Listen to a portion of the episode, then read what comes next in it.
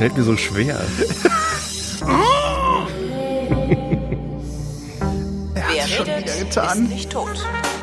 Aber an der genau falschen Stelle habe ich reingequatscht. Wenigstens das.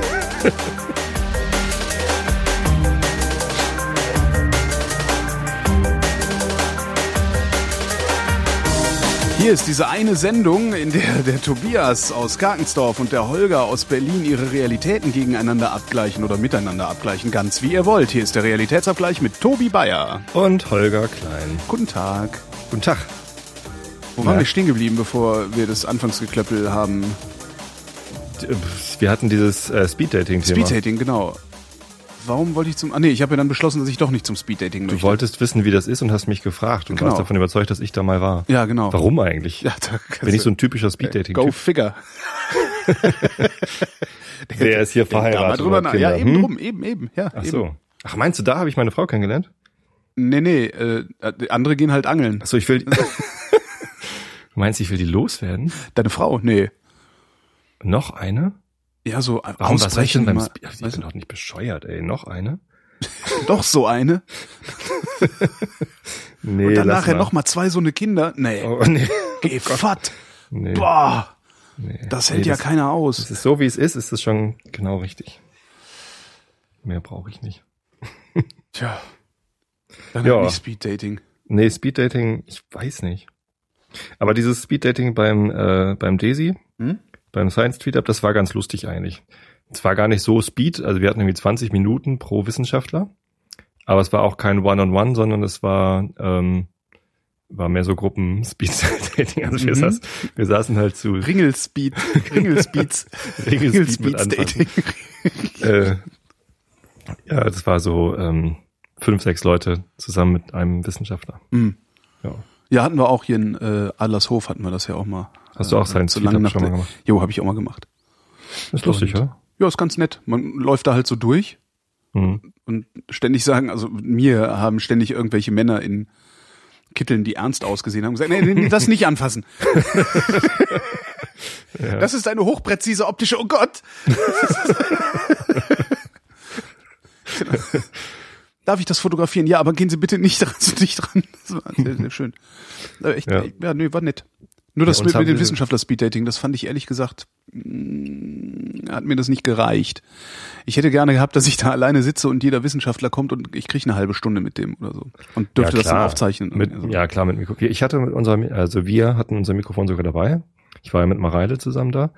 Und Mareile hat dann auch während des Speeddatings das, das Mikrofon gehalten, aber die war dann schon so müde. Es war halt am Ende des Tages. Draußen war es schon dunkel und wir waren echt fertig. Wir sind da echt über den ganzen Campus gelatscht und haben, wir haben einen Teilchenbeschleuniger berührt. Bei uns haben sie gesagt, an dieser Stelle, wenn ihr mal berühren wollt, dann dürft ihr hier berühren.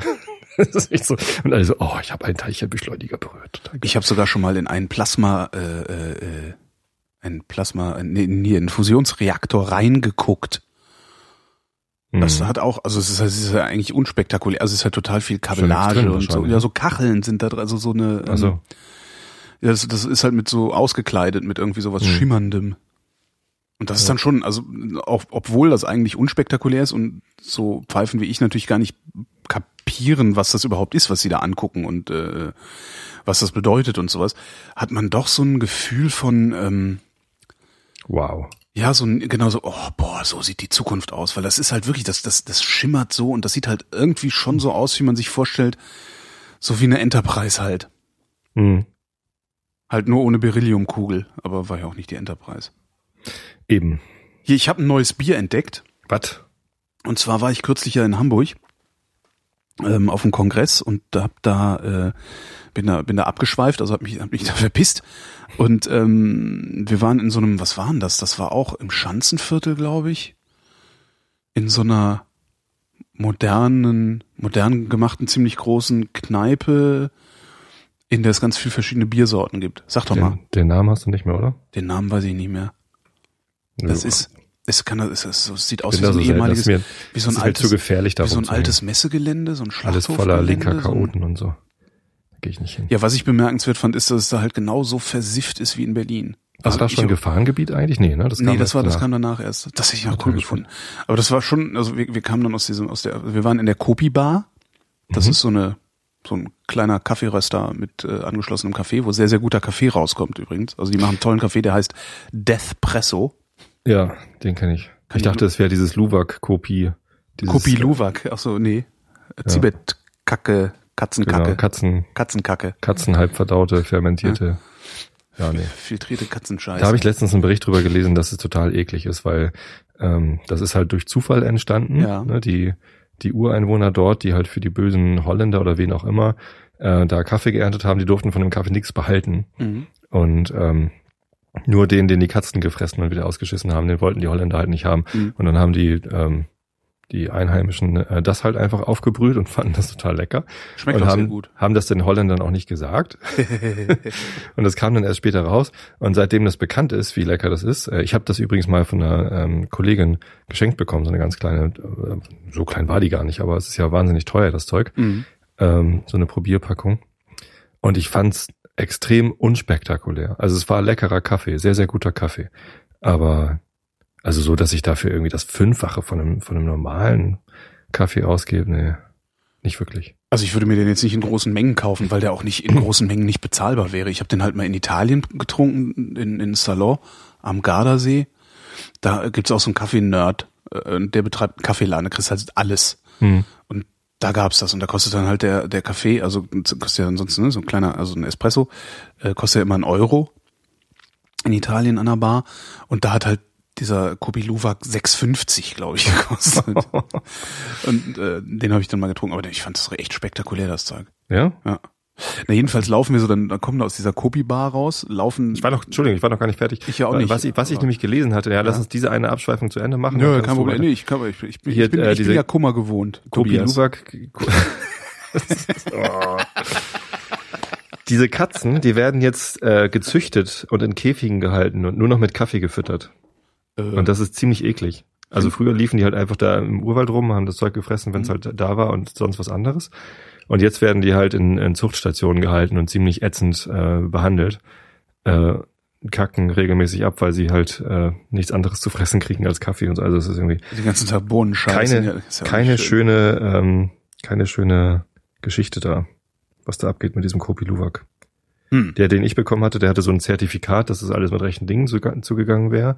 Der einerseits die Echtheit dieses Kaffees bestätigt, andererseits stand da drauf, dass das irgendwie ja aus Familienbesitz und hier und da und so. Aber ähm, ich bin da echt skeptisch geworden, als ich das gelesen habe. Und so Bilder von irgendwie komischen, puscheligen Katzen in Käfigen, die da am Verrotten sind. Ich hätte gedacht, dass die längst in der Lage sind, diese Fermentation, die da stattfindet, irgendwie industriell.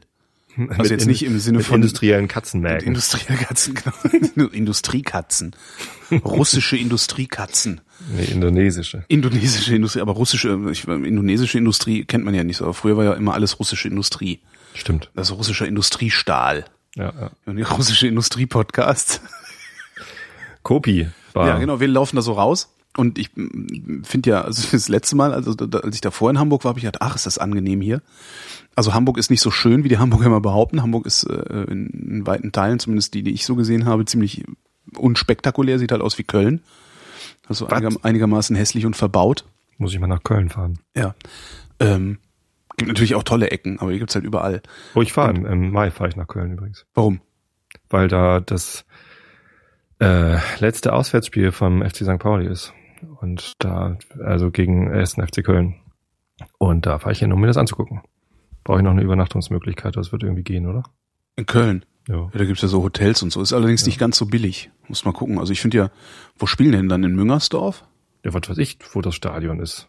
Ja, da ist ja da oben, ist ja, Ja. ja. Ich war noch nie. Fährst Ja, du mit doch, dem Auto oder fährst du mit dem. Zug? Äh, mit dem Auto, wir kommen mit den Kindern. Und das ist dann entspannter, Ja. billiger. Ja, ja, die haben Hotels genug da. Na, und Äh, wir laufen ja. dann da so raus Mhm. ins, ins, ins, im Schanzenviertel und ich fand das so nett, dass Hamburg so, so, so, so äh, ordentlich ist, weißt du, so im Vergleich zu Berlin. Und wir laufen da rum und ich denke die ganze Zeit so, irgendwas stimmt nicht. Stellt sich raus, da sieht's genauso aus wie in Berlin. Überall liegt Müll rum, alles vollgeschmiert und so. Schnapsladen, dann war da ein Schnapsladen Mhm. mit vergitterten Fenstern. Sowas habe ich in Berlin das letzte Mal vor zehn Jahren gesehen. Und das war ein Burger King auf der Ecke äh, der Straße, wo der letzte Berliner Häuserkampf stattgefunden hat. Mhm. Der war halt noch so vergittert, weil da immer Flaschen geflogen sind und sowas. Von, von den, Achtung, Anführungszeichen, Punks.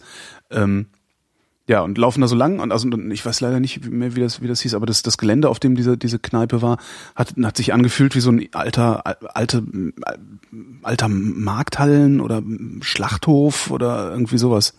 Ja, Da- Schlachthof ist ja ein äh, Sternschanze. Mhm. Kann schon sein, aber keine Ahnung, was das für, ein, für eine Bierbar ist. Naja. Schon wieder, ich hab's sogar, glaube ich. Und wie heißt das Foto. Bier, das du entdeckt hast? Genau. Ähm, und das, also das, ich, ich, ich trinke ja gerne äh, aus, aus einer Münchner Brauerei, Crew heißen die. Mhm. Von denen trinke ich normalerweise gerne das IPA, also das India Pale Ale. Und die exper experimentieren dann halt immer mal so ein bisschen mit Bier rum und brauen mal noch was anderes und so. Und äh, ich habe letztens so ein doppelt gehopftes Tralala Pale Ale gehabt von denen, das hieß 7.45 Uhr Eskalation.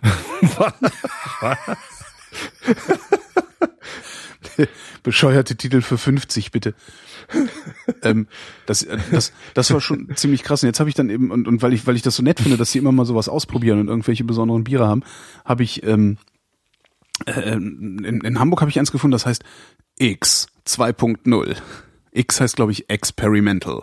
Mhm. Und dann st- guckst du hinten drauf, dann steht nicht Bier drauf, sondern Barley Wine, also Hopfenwein Aha. mit 10,1 Prozent. Oh. Also, Oh, 10,1 Umdrehungen hat das. Also, und dann habe ich gedacht, oh, lecker, tolles Zeug. Und habe mir davon mal einen Kasten bestellt, weil diese Brauerei, die liefern halt ähm, in so einem Pappkarton. Also Und jetzt knallst du dir gerade erstmal rein, oder der was? Bierkasten ist, ist, Klöte. ist aus Pappe und ist gleichzeitig auch der Versandkarton. Ah. Und das ist sehr, sehr praktisch. Und bestellst halt äh, und dann irgendwie ein paar Tage später ist es in der Packstation und dann hast du frisch Bier. Und dadurch, dass es zehn Umdrehungen hat, und das habe ich noch nicht so richtig begriffen, dass es zehn Umdrehungen hat, äh, mach ich mir abends halt ein Fläschchen auf. Und das hat so, also eigentlich hat das zur Folge, dass ich eigentlich jeden Abend trunken bin, momentan. das, ist, ist irgendwie, Mhm. Das ist halt, als würdest du zwei Flaschen trinken, so eine Flasche. Und dann Ja. schmeckt dann halt so lecker. Und dann trinkst du halt noch ein Fläschchen.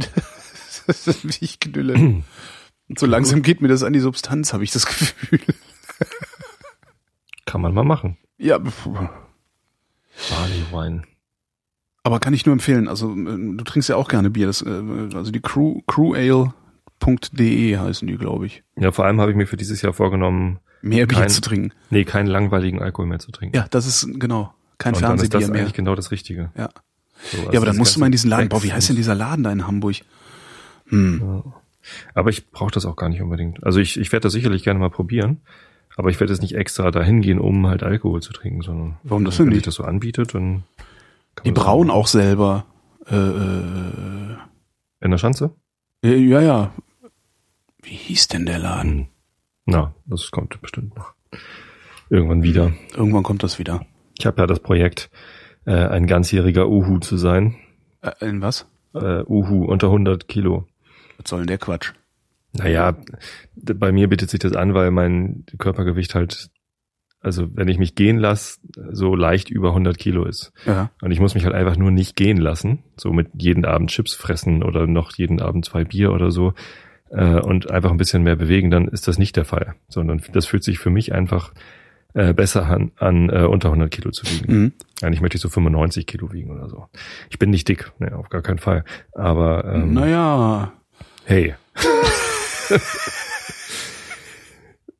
nee, äh, das ist einfach so, ein, so, ein, so, ein, so eine Art von gefühlter Fitness. Und ich glaube, seit mein Vater gestorben ist, der hat ja Krebs, äh, und äh, gestorben ist er dann, weil er seine Medikation ändern musste wegen eines äh, Schlaganfalls. Mhm. Ähm, seitdem ist mir so dieses, äh, dieses Risiko von Schlaganfall, Risiko, äh, irgendwie einfach gesund leben ist einfach wichtig, damit das Schlaganfallrisiko minimiert wird. Und dazu gehört eben, sich nicht ständig gehen zu lassen und sich ab und zu zu bewegen. Und dieses unter 100 ist eigentlich nur ein Indikator dafür, ob ich mich gerade gehen lasse oder nicht. Ach so. So, Und wie viel liegst du jetzt? 98. Geht. Es ist Ich glaube, glaub, wenn, hart. ich, wenn ich unter 95 wiege, dann fühle ich mich sicher. Arbeite ich gerade hin. Ich war vorhin wieder laufen. Bei zwei Grad und Regen. Alter, ey. ja, Das ist hart, oder? bei Regen finde ich echt hart. Also ich fahre Ja. bei diesem Wetter mittlerweile Fahrrad. Das finde ich total unproblematisch. Hätte ich auch nicht gedacht. Ja. Ähm, Ja, aber dieses Loslaufen, wenn es so nieselt, das würde ist ich nicht. Nee, echt das wäre mir zu. Ja, das wäre mir zu fies. Bin ich schon ein ganz schön harter Hund, oder? Warum? Sag, sag also warum ja, weil das, ich du das mache. ganz schön harter Hund. Ja, danke. Also, also in allen bist du ein ganz schöner, also, Oh, und das, obwohl du so dick bist. du harter Hund, du. ja. Ja, ja. Neuverschuldung des Bundes geringer als veranschlagt. Der Bund hat im vergangenen Jahr weniger Schulden gemacht als im Haushalt veranschlagt. Wie das Finanzministerium in Berlin mitteilte, lag die Nettokreditaufnahme bei 22,1 Milliarden Euro. Das sind drei Milliarden weniger, als das Parlament bewilligt hatte.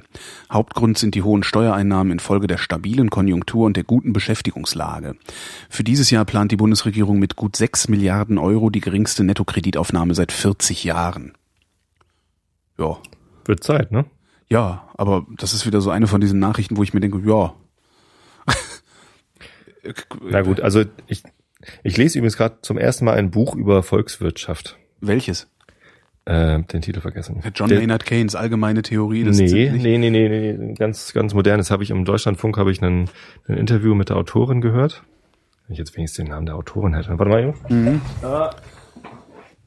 So, gleich, gleich habe ich's. Ja, und sehr schöne Begebenheit, während du nach dem Titel des Buchs suchst. Ähm, ich war in Köln, also die, die Stadt Köln hat irgendwann angefangen, ein Literaturfestival auszurichten. Das hieß Lit Cologne. Ähm, da war ich, und ich glaube, es war sogar das erste, die, die erste Lit Cologne und ein Freund von mir Sportreporter beim WDR. Also eigentlich ein echt intelligenter Typ, aber ist halt sein Job. Ähm, und äh, dann, da gab es dann eine Veranstaltung ähm, beim FC, also beim ersten FC Köln im Vereinsheim, irgendwie bei denen, äh, wo dann welche gelesen haben. Und unter anderem hat dann äh, damals Yves Eigenrauch, hieß der, ja, Yves Eigenrauch, glaube ich, war das, der hatte eine Kolumne in der Taz. Äh, der hat also seinen Kolumnen vorgelesen und dann hat der, ich glaube, der Masseur oder irgendwie sowas vom FC, der und der war gefühlte 100 Jahre alt, aus seinen Memoiren oder was auch immer gelesen und ähm, das aber so langsam. Das war wirklich, das war so lang, dass die Leute dann irgendwann auf ihren Stühlen rumrutschten und alles irgendwie nicht. Das, also es war ganz, ganz schlimm. Und dann habe ich, das war, glaube ich, das ist, glaube ich, ich, ich habe ja die große Fresse, habe ich ja immer nur, wenn ich so in so einem Studio bin und in ein Mikrofon sprechen kann. Ne? Und habe dann aber, weil es wirklich nicht mehr ging, irgendwann von hinten gerufen: Hallo, Professor Hastig.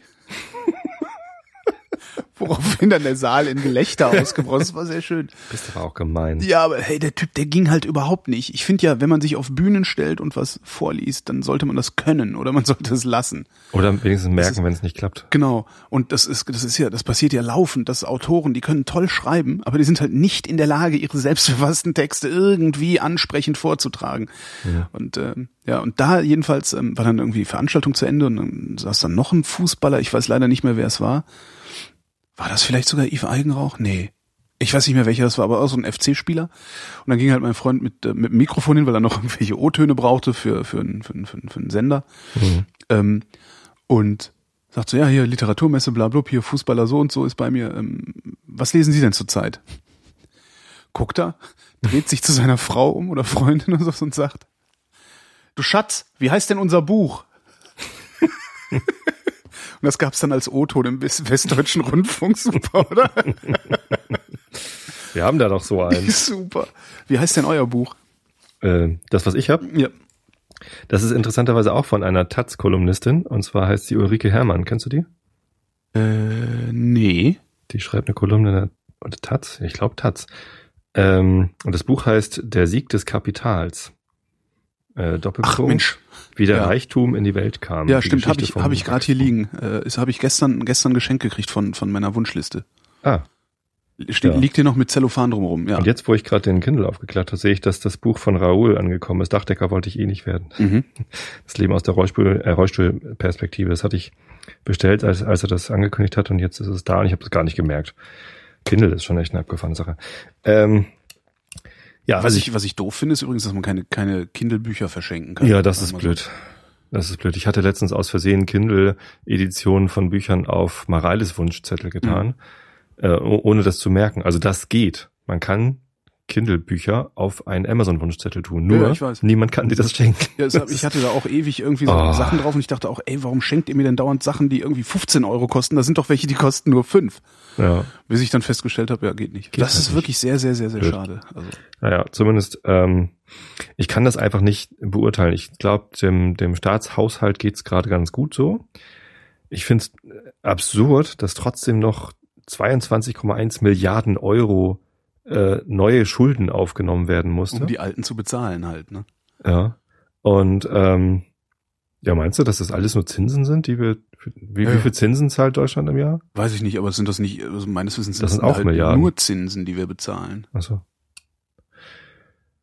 Ja, Aber das ist, wie du sagst, ich kann es halt auch nicht beurteilen. Also was das für eine Dimension hat und so, ich denke mir immer, ja. Oder ob das vielleicht gut ist. Also genau. ähm, das, ja- das, ja. das Erstaunliche an dem Buch, obwohl es ist gar nicht so überraschend, aber ähm, ihre, ihre Hauptthese, die sie da schreibt in dem Buch, ist, Kapitalismus ist ja gar nicht böse, Ja. äh, sondern ähm, hat halt irgendwie äh, bestimmte Faktoren und kann dies und jenes bewirken und so und er, erklärt eben auch, wie Kapitalismus entstanden ist.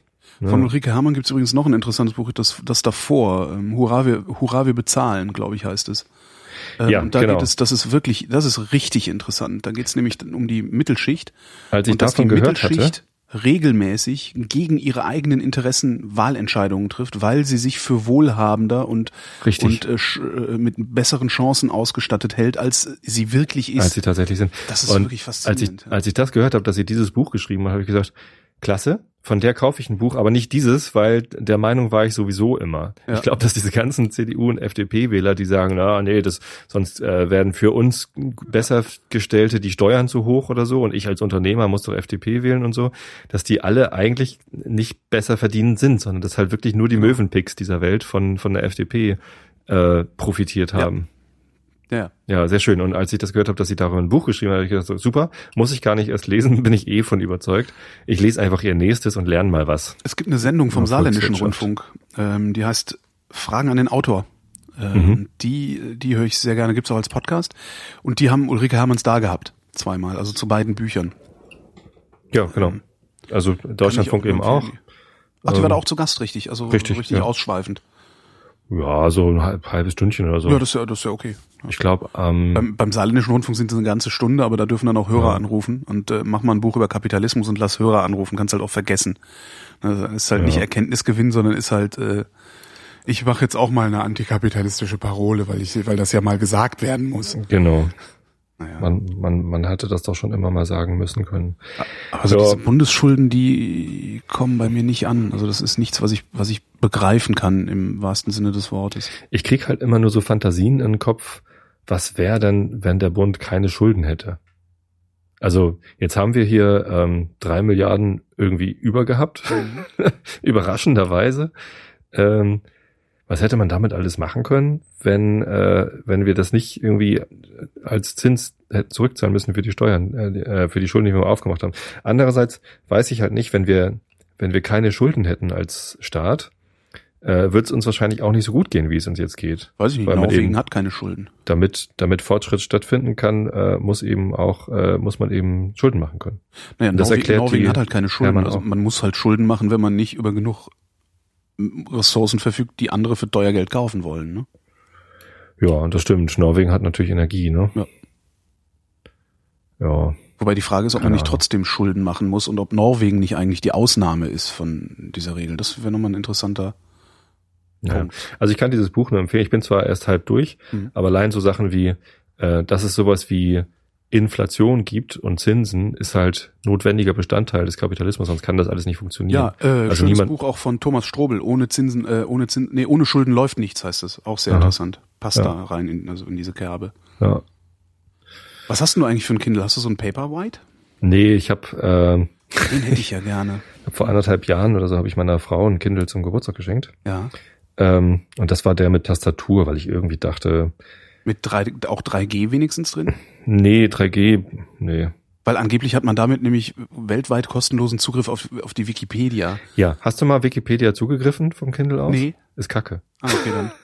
Also braucht kein Schwein. Okay, dann brauchen Das wir ist- kein 3G im Kindle. Das ist vielleicht ganz gut für, äh, ich, ich hole mir mal ein, Buch irgendwie unterwegs, Mhm. Aber heutzutage, wo äh, ich halt ein Smartphone in der Tasche habe, das mal eben WLAN-Hotspot sein kann, Mhm. wenn ich das will, äh, braucht der Kindle sowas nicht. Und wenn ich mir ein Tablet kaufen würde, ich habe jetzt übrigens ein Tablet, so ein kleines Android 7 Zoll Ding, ähm, das braucht auch kein 3G. Dann mache ich halt das Telefon an, Mhm. so und habe dann WLAN. Das Tether, tetherst dich dahin. genau, ich tether mir Ja, ich ein hab's, ich hab's lieber in den, in den Geräten selbst. Ich hätte ja immer, ich, mit ich, Tetherfilm. ich letze, Ah, Schmerzen. Ich lechze ja nach so einem iPad Mini, das hätte ich ja gerne, aber Mhm. das ist mir, also da, da möchte ich dann natürlich das mit 3G haben und auch mit ordentlich Speicher, weil ich halt keinen Bock habe, meinen ganzen Kram immer hin und her zu löschen und, und Mhm. zu sinken. Und äh, da bin ich dann auch schon wieder bei irgendwie so äh, 600 oder 700 Euro für so, das ist äh, ja schade eigentlich. Zumindest haben wir dann festgestellt, dass dieser äh, Kindle mit Tastatur kein deutsches OS hat. Also man kann die Äh. Systemsprache nicht auf Deutsch umschalten. Ach was, Geht nicht. Ist nur Englisch. das gehört sich Und- aber auch nicht. Das äh, hat meiner Frau nicht so gefallen und dann ähm, habe ich da halt den, den Umtausch beantragt Hm. und äh, ihr so ein, ähm, was ist denn das? Touch. Genau, da kam der Touch dann gerade raus, der erste Touch. Mhm. Ähm, habe ich dann den bestellt, mit, vorher versichert, dass der auch deutsch ist. Ähm, und den mit Tastatur habe ich dann einfach behalten, weil ich dachte, so, eigentlich, eigentlich willst du doch auch einen haben. So, Ja, ist ja auch total angenehm. Ja. Ich lese da immer die Zeit drauf. Das ist total angenehm, dass ich in der Bahn die Zeit lesen kann, ohne meinen Sitznachbarn weh zu tun. Mhm. Ich weiß, äh, professionelle Zeitleser können das auch so, Mhm. Ähm, aber ich bin kein professioneller Zeitleser. Ich Also, war das mal. Ich habe das mal. Ich hab, Hast du es mal gekonnt, in der Ja, Bahn mal gekonnt. Zeit lesen und Ja. umblättern, ohne jemandem ins Auge Ja. zu stechen Ja, oder so? das. Und ohne, dass die Zeitung immer runterfällt Ja, genau. und auseinanderpurzelt und, und dann so in, in so Viertelsegmente aufteilen und die dann so Falkplanartig Ja. äh, vor sich hinfallen. Das hat, das, das macht ja auch Spaß. Ich habe letztens einen Falkplan gefunden und mich dran erinnert, dass ich das Ding mal bedienen konnte. Ich, das kann, das, ja- das kann ich immer noch. Ja, warum denn? Also ich, Was? Ich, ja, doch, ich würde das auch noch hinkriegen, da die richtige Seite aufzublättern. Mit dieser lustigen Falk-Blätterung so. Aber braucht ja kein Mensch mehr. Wann hast du das letzte Mal einen Stadtplan benutzt? Ach, du hast ja ein iPhone. Da gibt's keine Karten drauf. Entschuldigung. Doch, doch, da gibt's jetzt auch was von Google.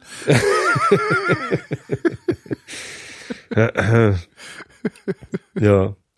Nee, aber insofern, also ich, ich, ich komme immer so in äh, lustige Gedanken, wenn ich das höre, was der Staat so an Neuverschuldung aufnimmt, weiß aber gar nicht, ob die so begründet sind. Also ob das jetzt ein toller Gedanke ist. Mhm. Was wäre, wenn der Staat schuldenfrei wäre? Mhm. Und dann kommen natürlich immer noch meine, meine wirren Ideen zum Thema ähm, bedingungsloses, so ein Quatsch. bedingungsloses Grundeinkommen. Das ist halt so ein Traum irgendwie. Ich, ich wäre halt wirklich sehr, sehr offen, sowas auszuprobieren, am liebsten europaweit, äh, einfach um, um zu gucken, ob dann tatsächlich mehr Gerechtigkeit entsteht und mehr Kreativität freigesetzt wird. Ich habe Überhaupt, um es mal auszuprobieren, weil es mal was anderes ist. Einfach mal machen, mal gucken. Äh, ja, die Risiken sind halt schon groß. Einfach mal machen würde ich bei so einer Sache vielleicht nicht machen. Na, wenn wir das aber doch, wenn wir, wenn wir einfach die Kohle, die wir sowieso umverteilen, nehmen und die dann nach so einem Grundeinkommensprinzip umverteilen und dann mal gucken fünf Jahre. Ich glaube, der Kapitalismus, wo wir wieder bei dem Thema sind, hat Mhm. tatsächlich mittlerweile für genügend Wohlstand ähm, gesorgt, dass gar nicht mehr alle arbeiten müssen. Es, ist, es Ja. zeigt sich Ja. ja schon, dass gar nicht mehr alle arbeiten können. Ja. Und mit so einem europaweiten bedingungslosen Grundeinkommen, stell dir mal vor, du hast auf einen Schlag die Arbeitslosigkeit, die Armut, die Altersarmut, die äh, Bildungskrisen, weil Kinder kriegen ja auch genügend Geld, um äh, äh, sich Bücher zu kaufen oder was auch immer zu machen. Oder so ein Raspberry Pi zu kaufen. ähm, und das, das wäre halt, das wäre Wahnsinn, was dann, was dann los wäre. Ich habe mich letztens mit jemandem unterhalten, der meinte, ne, bloß nicht, Alter, dann, dann schmeißen alle Leute einfach nur ihren Müll auf die Straße. Du, du hast dann keine Verpflichtung mehr. So, und ich, das glaube ich eben nicht, dass man keine Verpflichtung mehr hat. Wir haben die Leute ja jetzt schon nicht. Ja. Also, ja, haben die Leute ja jetzt schon nicht. Die könnten ja auch jetzt schon den Müll auf die Straße werfen. Und da, wo ich wohne, tun es viele. ähm, aber es tun halt nicht alle. Und warum sollten jetzt die, die es nicht tun, also die, die Damit es jetzt nicht anfangen. tun, auf einmal damit anfangen? Kann ich, finde ich unsinnig, die, die Annahme. Ich glaube, Also ich so glaube, viel der, Glück die, die entstehen. Müll auf die Straße werfen, die werfen auch weiterhin Müll auf die Straße und die, die nicht tun, tun es weiterhin nicht. es wird halt so viel Glück durch Freiheit entstehen, dass, äh, Weiß dass ganz spannende Sachen passieren würden. Die Frage ist ja immer, wie, wie viel, also wie, wie, wie hoch ist dieses Grundeinkommen? Was kannst du davon bezahlen? Wie, wie wirkt sich das auch auf? Ähm, Beziffern würde ich das gar nicht, sondern ich würde einfach sagen, es muss halt wirklich reichen für Wohnen, Essen und ein Äh, ja, aber es, es wirkt sich ja auch, das, das Problem ist ja, das ist ja auch nicht, nicht, das ist ja auch wieder ein Einfluss aufs System, dieses Grundeinkommen. Das wirkt sich Richtig. natürlich auch wieder auf die Preise aus. Genau.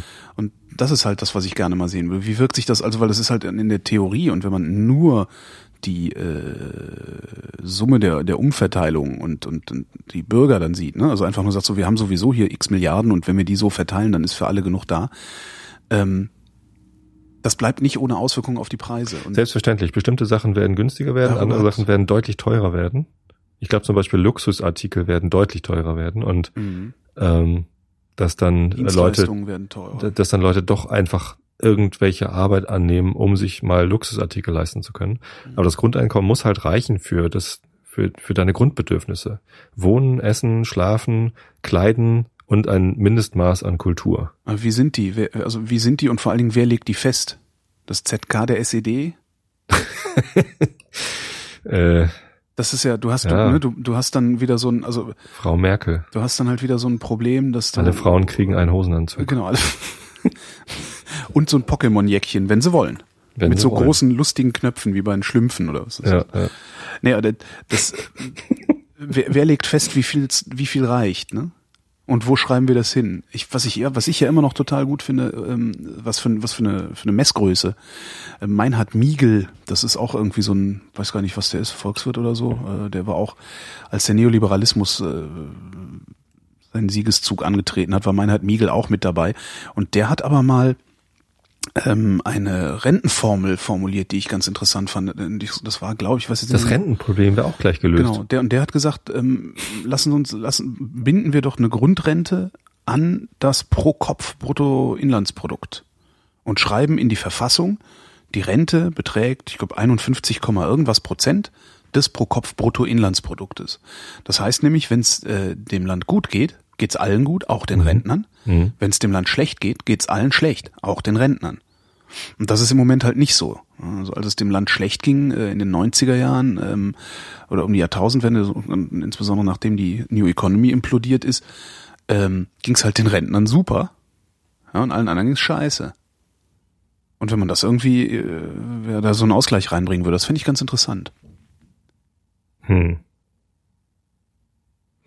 Ja, Und das könnte man natürlich auch mit so einem Grundeinkommen. das könnte man auch mit dem Grundeinkommen machen, dass das Grundeinkommen gekoppelt ist an Bruttoinlands. Ja, aber ich, nee. wie gesagt, ich glaube sowieso nicht daran, dass sowas überhaupt möglich ist. Äh, jedenfalls nicht, solange die Region, in der es dieses Grundeinkommen gibt, Außengrenzen hat, über die ich schreiten kann, weil Mhm. diese Finanzierung von Grundeinkommen über Umsatzsteuer, äh, das halte ich für utopisch, weil das ist, das erstens ist das, äh, also ich freue mich, ich bin Kapitalist, ne? so, also jeder, der, jeder, der irgendwie, äh, ich sag mal, ne, also ich gehe dann einfach, dann nehme ich meine Wohnung, äh, du kannst ja dein Haus dann auch nehmen, das, ja, das gehört dir ja auch, das ist ja Kapital, dann ziehst du halt einfach in das nächst billigere Land ja? ähm, und äh, vermietest dein Haus und hast dann viel Geld. So, und alle, Aber die an der Grenze darum? wohnen, alle, die an der Grenze wohnen, kaufen natürlich im Ausland ein, weil sie. Ich, ich würde das nicht machen übrigens. Also wenn ich ja genügend Geld, aber wenn ich genügend Geld hätte, Mhm. ähm, warum soll ich denn dann noch mehr Geld haben? Ich würde viel lieber Zeit haben für Dinge, die ich unbedingt machen möchte. Ja. Zeit ist doch viel geiler als Geld. Also wenn man genügend Geld hat. also Ja. wenn, wenn das Geld ausreicht, um dein, deine Grundbedürfnisse zu befriedigen und du keine Angst haben musst, dass dieses Geld irgendwann weg ist. Mhm. Das ist ja der Grund, warum Leute arbeiten gehen. Ähm, weil der, weil der Geldhahn vom Staat irgendwie jederzeit zugedreht werden könnte. Oder wird.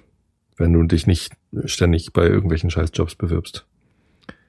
Ähm, und wenn, wenn diese Angst weg wäre, ich, äh, ich habe gar keinen Grund mehr irgendwie noch irgendwie Reichtümer anzuhäufen. Dann. Also, du wofür denn auch? Du bist halt nicht mehr, ich würde es gar nicht mal so Angst nennen, sondern die Erpressbarkeit wäre dann weg. Also du bist halt Ja. erpressbar. Und du hast noch weniger Grund, Reichtümer anzuhäufen, weil du ja nicht mal Kinder hast. Warum würdest du noch irgendwie nach, nach Geld suchen, wenn du genug hättest? Wenn ich, wenn ich wüsste, dass das so bleibt, bis zum St. Nimmerleinshause, bis ich, bis ich in Torf gehe, äh, dann, äh, ja. Ja, warum sollte man das noch tun? Warum sollte man hingehen und sich äh, eine Eigentumswohnung kaufen äh, als für die für die Altersvorsorge? Ja, Hm. vielleicht weil man mehr von seiner Kohle haben will. Genau, ja, mehr. Luxus also, halt, ne? Gier ist natürlich immer eine Sache, die, die geht nicht weg. Äh, die geht auch durch ein bedingungsloses Grundeinkommen nicht weg. Ähm, Die Werbung wird nicht weggehen. Ja. Werbung wird nicht weggehen.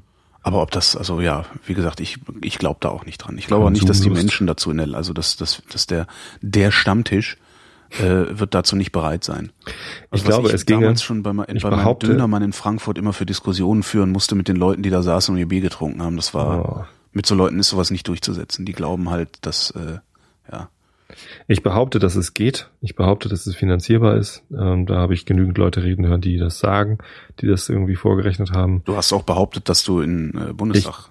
Ja, das geht auch. Aber ähm, habe ich halt nicht gemacht. Ähm, ich glaube nur, dass es nicht passieren wird. Bedingungsloses Grundeinkommen geht, machen wir aber nicht. Weil äh, wir dazu zu feige sind. Ne, als, weil wir, weil wir halt Staat, auch, weil wir vielleicht auch weil wollen, das Risiko zu groß ist. weil wir vielleicht auch wollen, dass wir erpressbar sind. Vielleicht wollen wir das. Was? Ja. Wir als Bürger? Ja. Nee, also ich nicht. Ja, du nicht. Aber die, die, die, die Herrschaften, die den Ton angeben, wollen das vielleicht. Die Mächtigen wollen, dass Die die, Mächtigen die wollen, dass die- Ohnmächtigen Dass die Ohnmächtigen erpressbar bleiben. Erpressbar Weil sind, ja, Wenn die natürlich. nicht erpressbar Ja. sind, sind sie halt auch nicht Richtig. mehr steuerbar. Und die, die, die Reichen, die durch ihren Reichtum mächtig sind, die wollen natürlich auch ihren Reichtum nicht verlieren. Äh, was sie täten, wenn das bedingungslose Grundeinkommen kommt und die billigen Arbeitskräfte wegfallen. Genau. Die erpressbaren Die Arbeitskräfte. erpressbaren Arbeitskräfte. Billig sind ja gar nicht. Der Kapitalismus ist übrigens durch teure Arbeitskräfte entstanden und nicht durch billige Arbeitskräfte. Weil ähm, erklär. Äh, das hat diese Ulrike Herrmann in dem Buch geschrieben. Das ist äh, in, in England, äh, im Nordwesten Englands in Manchester, ist der Kapitalismus entstanden dadurch, dass dort in den äh, in den Textilbetrieben Ah, verstehe. Die- zu, zu hohe Löhne. die Und Löhne halt hochfahren. Ja, so und dann haben sich halt die und die der Kapitalist der kam gar nicht aus irgendwelchen Universitäten oder von irgendwelchen äh, Großbetrieben, sondern der kam tatsächlich aus dem Mittelstand. Da waren irgendwelche Leute, die ja von Tuten und Blasen auch nicht viel mehr Ahnung hatten als äh, als irgendein ihr Nachbar, aber ähm, halt einfach den den Druck hatten so Ja. ich, wenn ich, also das Prinzip der Dampfmaschine, das, äh, das ist ja schon viel länger bekannt, als äh, die Industrialisierung stattgefunden hat. Das kannten die alten Römer schon. Die haben da halt nur keinen, keinen Grund gehabt, das für irgendwas anderes einzusetzen als für Quatsch, für Spielzeug. Und ähm, in, in Manchester hat- ist halt dann irgendeiner von den, von den Leuten auf die gekommen, könnte ja mal überlegen, ob man so einen Webstuhl nicht auch irgendwie maschinell verbessern könnte, so dass die, die teure Arbeitskraft irgendwie Effizienz steigert. So. Ja, daher kommt ja dann Rationalisierungsdruck Genau. halt sowieso. Und Deine Lohnstückkosten sind zu hoch. Und Richtig. Dann muss, ja, stimmt. So. Und die, die Industrie schreit immer nach billigeren Arbeitskräften und oh nein, äh, das, der Mindestlohn, der wird irgendwie Industriezweige zerstören und so. Ja, es, Ja, es wird sich auch was verändern, Ja, aber aber vielleicht entsteht dadurch dann wieder äh, Ähm, woanders entsteht was Neues. Also das gleicht sich dann schon Innovationszwang. aus. Genau. Innovationszwang durch teure, durch hohe Löhne. Ja, Regierung in Thailand hält Ja. an Wahltermin fest. Die thailändische Regierung will an dem geplanten Wahltermin Anfang Februar festhalten. Ministerpräsidentin, Mi- Ministerpräsidentin Yingluck Shinawat sagte nach einer Kabinettssitzung in Bangkok, es gäbe keinen legalen Weg, die Wahlen zu verschieben. Ein Angebot an die Regierungsgegner, über den Wahltermin zu sprechen, hatte Oppositionsführer Suthep Tangsuban zuvor abgelehnt. Die Massenproteste in Bangkok sollen heute ausgeweitet werden. Am Rande der Demonstrationen hat es in der vergangenen Nacht zwei Verletzte gegeben.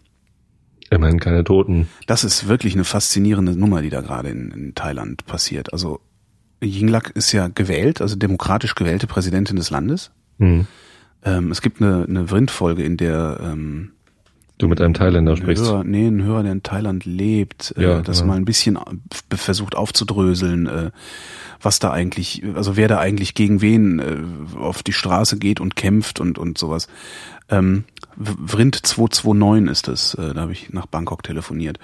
Ähm, also das ist die die Yin- Yingluck ist eine demokratisch gewählte Regierung ähm, die im Wesentlichen sich stützt auf die Massen, also auf die, auf die, äh, ja, auf die, weiß ich, untere Mittelschicht oder sowas. Also so ein bisschen wie Sozialdemokraten bei uns. Ne? Also über, nicht, nicht mal ansatzweise inhaltlich vergleichbar, aber so das, was die Mhm. Sozialdemokraten, ich sage ja nicht die SPD, sondern die Sozialdemokraten bei uns, also die, äh, auf die kleinen Leute, sag ich mal. So, und da hat Yin, Yin, Yingluck, äh, beziehungsweise ihr Bruder Taksin, der äh, früher mal Präsident war, die haben ein bisschen was für die kleinen Leute getan und werden darum von den kleinen Leuten gewählt. Mhm. Wer dann rausgeflogen ist, sind äh, die, die jetzt gerade demonstrieren, also praktisch bei uns die CDU, ne, Mhm. das so, äh, und die gehen halt gerade auf die Straße und äh, demonstrieren gegen, gegen die Regierung und wollen die Regierung stürzen. Und das Interessante finde ich, das, das ist ja deren gutes Recht, das können die ja gerne machen. Ähm, wenngleich ich glaube, dass in einer parlamentarischen Demokratie solche Auseinandersetzungen immer ins Parlament gehören. Ähm, aber das, das wirklich Bemerkenswerte daran ist, äh, jetzt sagt die Regierung, okay, machen wir Neuwahlen. Dann sagt diese Opposition, also diese außerparlamentarische Opposition, nee, wir wollen keine Neuwahlen. Wir wollen, äh, die wollen halt, die wollen halt die Demokratie abschaffen und wollen einen Volksrat einsetzen, einen nicht demokratisch legitimierten Volksrat, der auf unbestimmte Zeit Thailand regiert. Das stimmt, das habe ich auch Das, gehört. das war, das war zuletzt. ein, ein, ein nicht gewähltes genau. Gremium soll laut das der ist Opposition. richtig heftig. Und das Witzig, ist halt ungefähr ne? so, Also- als würdest du, als würde die, als würde jetzt die CDU im Bundestag marginalisiert, also noch nicht mal marginalisiert, also ist ja gar nicht mal so klein, ähm, als würde die CDU im Bundestag ihre Macht verlieren, also den Regierungs, äh, die Regierung verlieren und wissen, dass auf absehbare Zeit sie keine Chance mehr hat, die Regierung zu stellen, irgendwie an der Regierung beteiligt zu werden, weil sie zu wenig für die kleinen Leute, sondern Vergleich's viel doch lieber mit der FDP, dann wird's ein, dann wird ein Schuh draus. Na, die FDP, Die war- FDP nee, die ist jetzt marginalisiert, die hat Nee, die keinen, FDP war aber nie, also die, das, das, diese, diese äh, Demonstranten da in Thailand, diese Partei, die war sehr lange Regierungspartei. Das war halt die ja, regierende wie die Elite. FDP. Das war immer die, immer Nee, Königsmacher. Nee, die FDP war Steigbügelhalter für die anderen. Richtig. Aber äh, die, die da demonstrieren, das ist eher die CDU. Und hatte dadurch große Macht. Ja, aber das ist trotzdem die CDU jetzt. Also Aha. eine große Partei, die äh, über viele Jahre regiert hat und nicht irgendwie nur so ein Wurmfortsatz war. Äh. Und also es wäre jetzt ungefähr so, als würde die CDU aus der Regierung fliegen und einfach sicher sein können, dass sie äh, über die nächsten, was weiß ich, wie vielen Jahre und Legislaturperioden nie wieder in die Regierung kommen kann. Mhm. Und dann verlangen, dass die Demokratie abgeschafft wird. Das finde ich echt ein spektakuläres Ding. Also wie man, wie man überhaupt auf so eine absurde Idee kommen kann. Und dass Also, da Leute für auf die Straße gehen, um die Das Demokratie abzuschaffen. naja, die wollen Das halt ihre alten Pfründe wieder haben. Ja. Das ist halt, äh, ja, das ist halt ungefähr so wie wie äh, Ulrike Hermanns, ne? wie die Mittelschicht, die gegen ihre eigenen Interessen wählt, weil sie überhaupt Hm. nicht begreift, was ihre eigenen Interessen sind und wer diese Interessen vertritt. Aber es ist, ich finde das total irre. Und da- und dann sagen die, ja, dann machen wir halt Neuwahlen. Und diese Opposition weiß ganz genau, auch die Neuwahlen werden wir verlieren. Ja, dann wollen Hm. wir keine Demokratie. Das ist Das ist irre. total skurril. Ja, das ist echt irre. Und sowas kann man sich, sowas kann man sich hier nicht wirklich vorstellen. Also, Nee. da ist das Verständnis, dass Demokratie einen Wert hat, Mhm. irgendwie, glaube ich, schon zu tief in der Gesellschaft verankert. Und der König angeblich äh, von Thailand, also der sagt ja nix. Mhm. Also der, der wird ja sehr verehrt eigentlich von, von seinem Volk. Ähm, sagt aber praktisch nichts zu der ganzen Sache, weil eigentlich könnte man, also das, das hat es wohl in der Vergangenheit auch schon gegeben, dass bei harten Auseinandersetzungen der König ein Machtwort gesprochen hat und da haben sich dann auch alle dran gehalten. Aber äh, da wurde mir dann wiederum kolportiert, dass, dass äh, also man, man, man kann ja in, in Thailand nicht äh, offen über den König und den, den, den, den Gesundheitszustand des, und überhaupt über den Palast reden, was der Palast macht oder, oder falsch macht oder so, weil das sofort Majestätsbeleidigung ist und da kommst du in den Knast für. Ähm, aber unter der Hand erzählt man sich wohl, ne, also ein Mhm. Hören sagen, ähm, dass der König, also der ist wohl sowieso sehr krank und hat auch überhaupt nichts mehr zu sagen im Palast, sondern das haben längst die Höflinge übernommen. Und äh, ja, darum passiert auch aus Seiten des Königshauses nichts. Faszinierend. Ja. Weiß, also, da kann ich mich auch so überhaupt nicht reindenken. Ja, ich war Das da halt häufiger schon mal im Urlaub und, und habe das, hab das Land mir angeguckt und darum habe ich dann natürlich, und da sind wir dann wieder bei der Frage, warum ist das überhaupt eine Nachricht? Ne? Mhm. Äh, weil sehr viele hier bei uns eine enge Bindung zu diesem Land haben. Was heißt enge Bindung, aber halt sich unter Thailand was vorstellen können. So wie die meisten anderen unter Mallorca. Genau. Wäre das eigentlich schlimmer, wenn in Mallorca äh, oder auf Mallorca ähm, irgendwas passiert, als beispielsweise wir ja. in der Bretagne? Das hatten wir ja. Also auf Mallorca gab es ja auch eine Separatistenbewegung, also eine, eine Unabhängigkeitsbewegung, die Mallorca von Spanien abtrennen wollten. Wann war das denn noch? Stimmt. So lange ist das gar nicht her. Ja. Das hat, weiß ich nicht, also seit Mallorca wohlhabend geworden ist es ja immer, wenn sobald eine Region wohlhabend wird, glaubt sie, sie haben mit den anderen nichts mehr zu tun. Guck dir die Bayern an, ist genau dasselbe. ja. Kaum, kaum haben sie ein bisschen Kohle, wollen sie sich nicht mehr kümmern. Oder Ähm, Barcelona hier, Katalonien. Ja. Äh, und und ähm, in Mallorca, auf Mallorca ist es halt mittlerweile so, dass die äh, weitgehende Autonomie haben. Die dürfen auch ihren eigenen Dialekt sprechen. Also die Schilder sind alle zweisprachig. Mhm.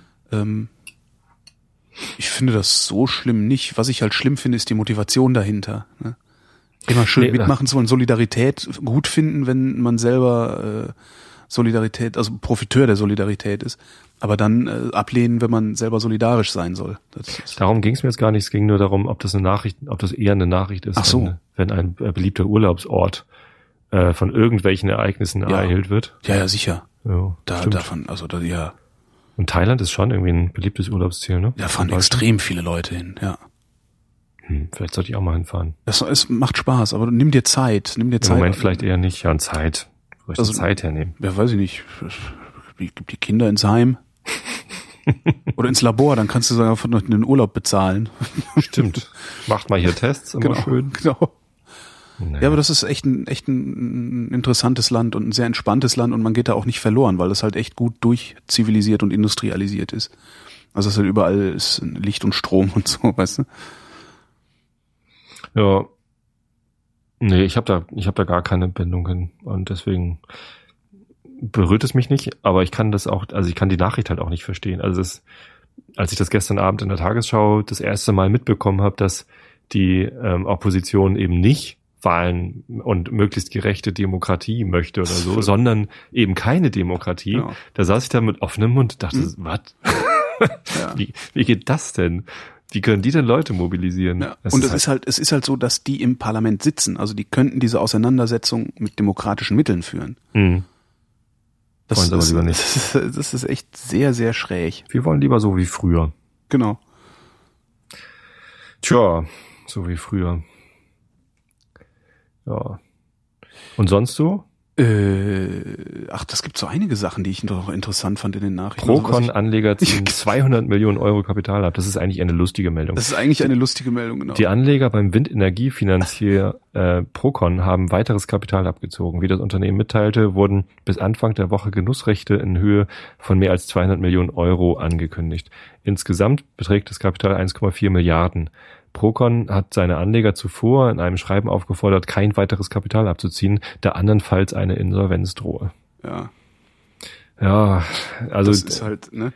das ich meine, ist ja in Berlin wie in Hamburg haben die ja in Hamburg haben die auch super viel Werbung gemacht, gerade in den S-Bahn und U-Bahn. Genau, so diese Aufkleber in den S-Bahn-Fenstern. Jedes Fenster war damit zugekleistert und ähm, Ich habe das gesehen und habe gedacht, was ist hier? Genussrechte, Procon, äh, äh, Nachhaltigkeit, seien Sie bei der Zukunft mit dabei? 8, Komma irgendwas Prozent. hm, Dachte ich, nee, wenn mir 8, Pro- wenn mir 8 Prozent äh, als, als, als, also das war ja auch als sicheres Ding aufgemacht. Ne? Also Klar. Genussrechte sind natürlich ein vollkommen unsicheres Ding, weil dein Kapital ist im Zweifelsfall weg. Also total Verlust klingt, ist da. klingt aber so nach genießen. Genau, klingt so nach Genießen, klingt so eine gute Sache. Genussrecht heißt, äh, es ist im Grunde es ist eine Anleihe, Nachhaltig. also ein, ja. ja, eine Anleihe oder eine Aktie, also ein Schuldschein. Ähm, da kriegst du eine Beteiligung an irgendwas. Das Mhm. kann man, wenn ich das recht in Erinnerung habe, frei definieren. Also ich kann halt sagen, okay, du kriegst äh, vom, vom Gewinn äh, 10 Prozent oder so. Ähm, und du hast aber ein Totalausfallsrisiko. Und Mhm. ich habe gesagt, so 8 Prozent? Nee, 8 Prozent, wer 8 Prozent verspricht, ist unseriös. Das geht und das nicht. so öffentlich, ne? Ich meine, Ja, genau, öffentlich. Also klar, wenn du natürlich jetzt irgendwie wie hier in Berlin damals die ba Berliner Bankgesellschaft diesen geschlossenen Prominentenfonds äh, auflegst, ähm, da kannst du natürlich, den kannst du alles versprechen, weil da haftet dann halt der Staat. Ne? Aber nicht so ein öffentliches, und ich habe gedacht, boah, da ist doch irgendwas faul dran. Und dann habe ich, ich Ja. hab einen, einen, einen Kumpel, der ähm, früher mal bei der Deutschen Bank äh, Vermögensverwaltung gemacht hat. Und den habe ich dann gefragt, meinte, hier, äh, sag mal, diese, diese, die hier überall kleben mit der Procon, Finger weg. ja, Echt, Ähm, hat er. hat er recht gehabt. Das Problem, was ich da jetzt im Moment sehe, ist eigentlich nur, dass, ähm, dass es bestimmt Anleger gibt, die damit spekuliert haben. Dass, Ja. dass, dass es eben jetzt genau die trifft, die in der S-Bahn diese Aufkleber gesehen haben und dachten, na ja, hier alternative Energie, das ist ja irgendwie die Zukunft und so, da lege ich mal was an. Und die gar nicht so sehr von den 8% gezogen worden sind, als davon, dass sie irgendwie irgendwo hin wollten mit ihrem Geld. Und ähm, es gibt bestimmt, also die Leute, die jetzt da ihr Geld rausziehen, das sind garantiert Leute, die, ähm, die darauf spekuliert haben, dass die Firma bald ähm, äh, in, in Insolvenz geht. Ja, die Frage ist, ob die so überhaupt, die Frage ist, ob die überhaupt äh, irgendwie einen Gewinn Ding. gemacht haben. Also ich weiß jetzt nicht, wie Procon gezahlt hat, ob die jährlich diese Zinsen gezahlt haben oder ob du über eine definierte Laufzeit äh, deine Genussrechte erstmal festhalten musstest. Keine Und natürlich die ganzen Panikleute, die jetzt halt Schiss Ja, haben vor der ja. Insolvenz-Tizien. Aber da, da finde ich es dann auch wirklich nicht schade, weil ähm, das heißt ja immer, die Menschen verbringen viel zu wenig Zeit damit, sich um ihre Finanzen Gedanken zu machen. Und ich finde, wer da sitzt und, und ähm, denkt, oh, acht Prozent, das ist toll, der hat es halt auch nicht besser verdient, weil das ist halt das. Äh, ich weiß nicht, das sagt, das sagt, sagt halt jeder, der nicht gerade Bankmitarbeiter ist und der dir irgendein Produkt verkaufen will, äh, sagt dir, das ist, das ist ein Renditeversprechen, das nicht so einzuhalten ist, gerade in den heutigen Zeiten nicht. Hm. Ja, also ehrlich gesagt, ich habe auch gedacht, oh, 8% ist ja toll und oh, alternative Energie, das ist ja toll. Aber also es war gar nicht so die Vermutung, dass das ein windiger Betrieb ist. Das aus Versehen, Entschuldigung. ähm, ähm, so, sondern vielmehr so, ich, ich habe einfach kein Geld, das ich im Moment in sowas investieren möchte. Das Einzige, was ich im Moment investiere, ist hier das Haus. Das bezahle ich ab. Mhm. Ne? Keine Schulden haben ist die beste Investition im Moment für mich. Mhm. Ähm, Und das sind ja noch nicht mal richtig Schulden, sondern dem steht ja ein Wert gegenüber, äh, richtig. der nicht, nicht so verfällt wie bei einem Auto zum Beispiel. Ja. Hoffentlich. Naja, dein Auto verliert seinen Wert schneller als dein Das, Haus. das ist klar, ja. Aber das Haus ist auch schon ganz schön ran. muss ich neu streichen dieses Jahr. Scheiße, das wird teuer. Ganz das Holzhaus. Haus streichen. Weiß Ja. nicht, ist das. Achso, das ist ja ein Holzhaus, ne? Kannst ja nicht Ja. einfach Fassadenfarbe drauf klatschen. Nee, Ah. das ist so eine Spezialholzfarbe. Aus Norwegen übrigens. Jotun. Jotun. Holzenfarbenen. Ülergrau. Was ich ja noch ähm, irgendwie, also das, das, das, das ist eine, eine Nachricht, die äh, mir noch mal noch aufgefallen ist. Migrantenorganisationen kritisieren CSU. Das Hm. ist die Nummer, über die ich mich letzte Woche so furchtbar aufgeregt habe. Ja. ähm, wo, über die ich mich auch immer noch aufrege, weil ich dieses, dieses Spiel mit dem Feuer nicht, ich, also wirklich nicht ertrage.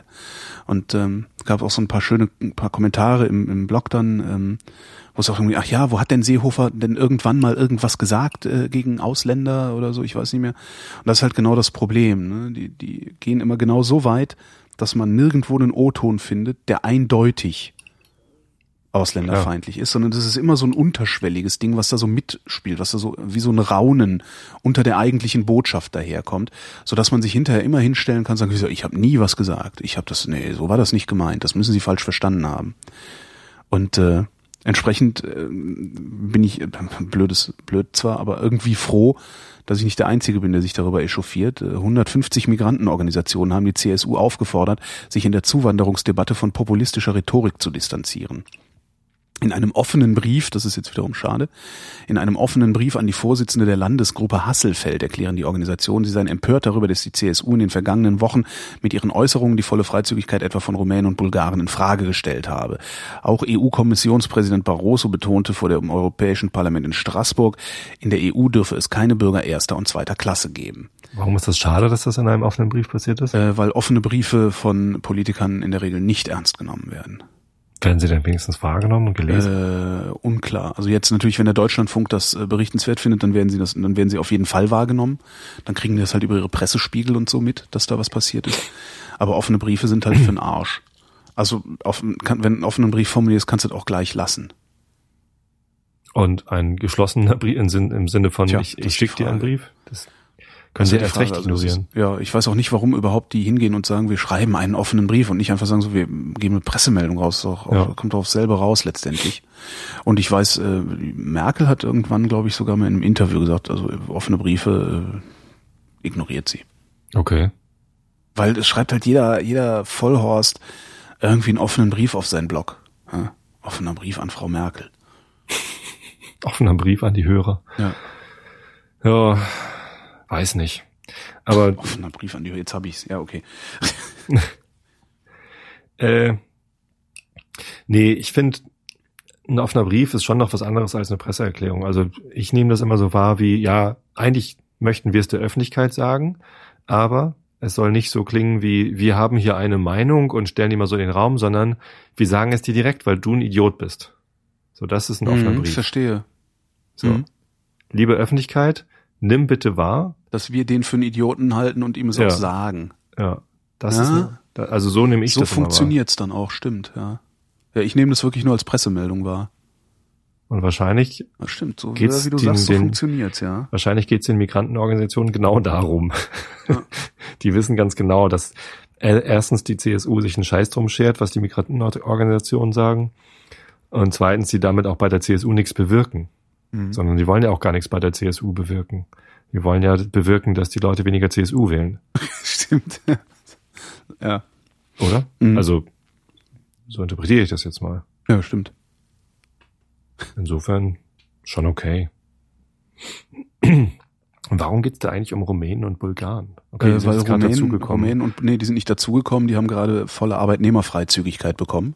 Genau, in der vollen Arbeitnehmerfreizügigkeit sind sie dazugekommen. Genau. Und äh, da kommen halt, das ist halt da, wo die Zigeuner herkommen. Ja? Und da kann man halt super Stimmung mitmachen. Wusstest du, dass äh, Zigeuner ein Schimpfwort ist, ja, darum. die, die Roma Mhm. in Schleswig-Holstein ähm, ähnliche Minderheitenrechte genießen wie die Dänen? Ach, cool. Ja, das habe ich auch Wissen die Roma das? Ja, das wissen die.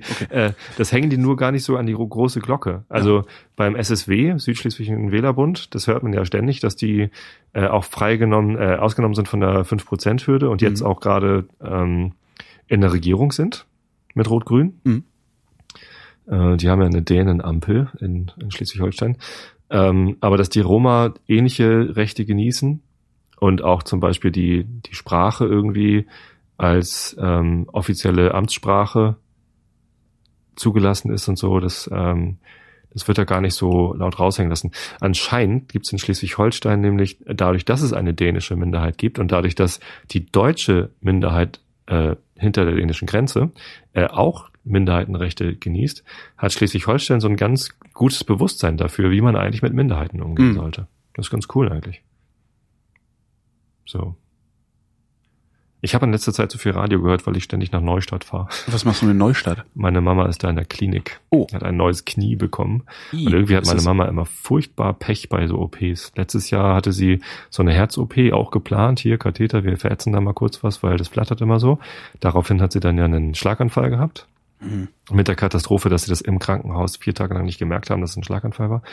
Äh, dieses Jahr kriegt sie ein neues Knie und ähm, hat da ein bisschen viel Blut verloren und ähm, hat dann eine Blutkonserve bekommen und dann gab es irgendwie Komplikationen. Sie hat da irgendwie drauf reagiert und so. Jetzt hatte sie einen, äh, einen Herzinfarkt. Hm.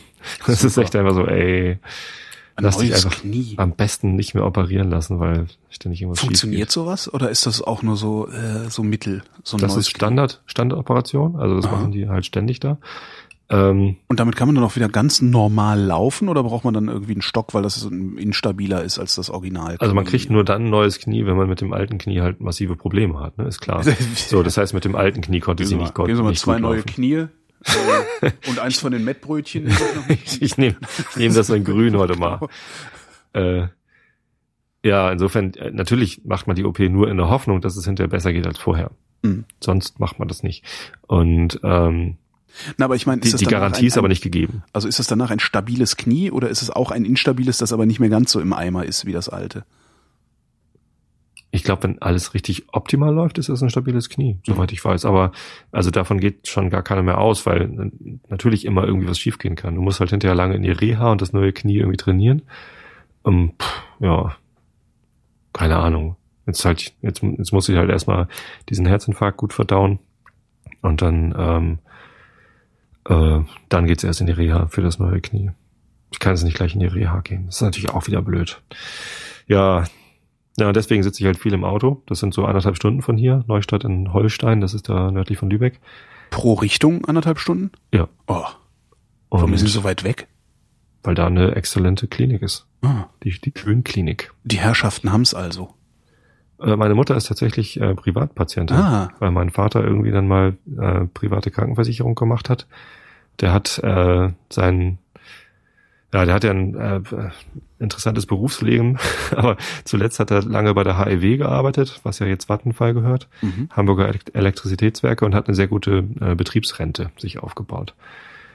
Und davon lebt meine Mama jetzt und kann auch ihre private äh, Krankenversicherung zahlen. Und das So. geht auch. Also das, äh, weil wenn du, irgendwann bist du dann ja, weiß nicht, auf so einem Niveau von, was weiß ich, 800 Euro im Monat, die du aus eigener Tasche abdrücken musst. Ich glaube, das geht. Ja, okay. Also, ja.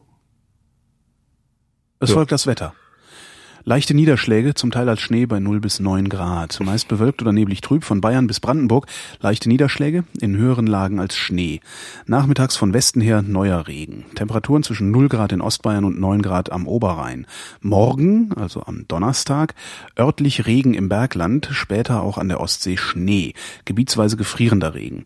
Im Osten und Süden meist trocken. Höchstwerte zwischen 5 Grad im Nordwesten und minus 2 Grad im Südosten.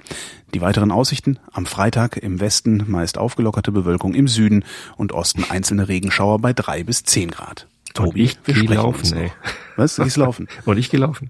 Bei dem Wetter. Ich danke dir fürs Gespräch. Danke dir, Holger, und, Und- dank den Hörern. Für die Aufmerksamkeit. Tschüss.